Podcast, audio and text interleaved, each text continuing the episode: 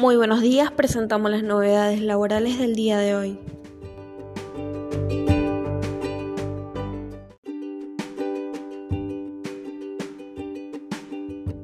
Créditos ANSES 2021.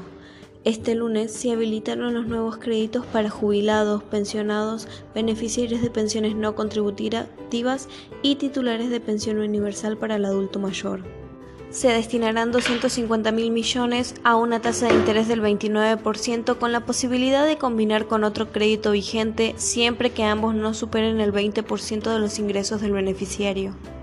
En el caso de los jubilados y pensionados, el monto a solicitar podrá variar entre 5.000 y 200.000 los plazos para el pago pueden ser entre 24, 36, 48 o 60 cuotas y deberán tener menos de 90 años al momento de finalizarlo, detalló ANSES en un comunicado oficial.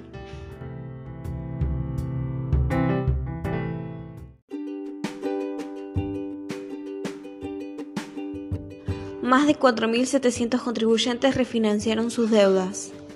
La Dirección de Rentas de la ciudad de Santa Rosa cerró 4.713 planes de moratoria con la misma cantidad de contribuyentes que adeudaban tasas. La titular del área estimó que el número de acuerdos logrados es el más alto de los números en 10 o 15 años, cifra que evaluó como más destacable, aún así si se tiene en cuenta que la moratoria solo estuvo abierta durante tres meses.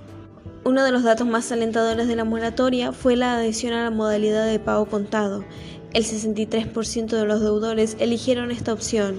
Esto quiere decir que Rentas ya recaudó 86.5 millones de pesos con este segmento de la moratoria.